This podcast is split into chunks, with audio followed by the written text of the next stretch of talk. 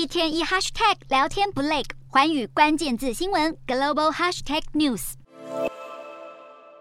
中国疫情越清越失灵，境内一百零三座城市陆续传出确诊病例，而且已经有三十三城正实施部分或全区封控。制造业重镇四川成都一号实施的原则居家确定延长到七号，期间每户居民每天只能安排一人持二十四小时内核酸阴性证明，外出一次买生活物资。科技重镇广东深圳则是周末开始六区采封闭管理，公交系统全面停运，同时展开两轮核酸检测。总计全中国已经有三十三城正实施半封城或全封控，超过六千五百万人受到影响。至于香港，单日新增确诊已经连两天破万。当局呼吁民众快筛阳性进得通报，长者建议打齐三剂甚至四剂。疫苗方面，由中国生技公司康希诺所研发，全球第一款吸入式疫苗已经获北京批准紧急使用，因为疫苗被雾化成微小颗粒，透过口腔吸入就能完成接种。